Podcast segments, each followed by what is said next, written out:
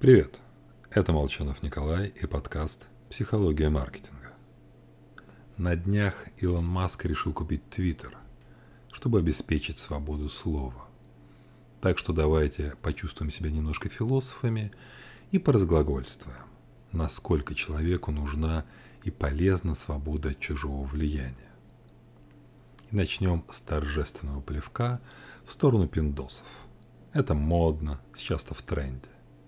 Так что напомним, что примерно 70% жителей США имеют лишний вес.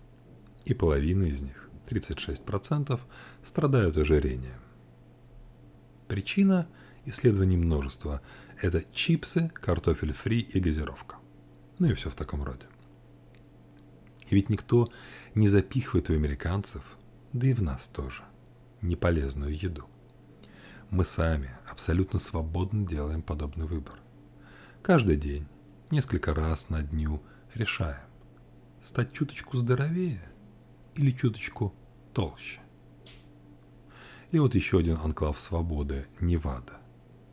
Жители этого штата тратят около 4% ежегодного дохода на азартные игры.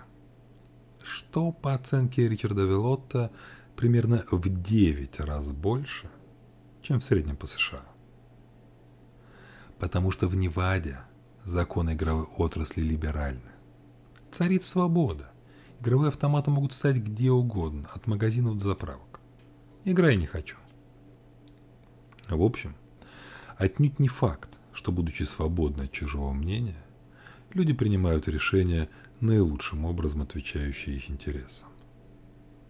Людям порой не хватает опыта. У них нет информации о свойствах множества вещей, которые они приобретают. А, учиться водить машину, осваивать тренажеры в фитнесе все же лучше с инструктором, а не методом научного тыка. Так что влиять на мнение и поведение покупателей порой необходимо и даже этично. С вами был Николай Молчанов и подкаст «Психология маркетинга».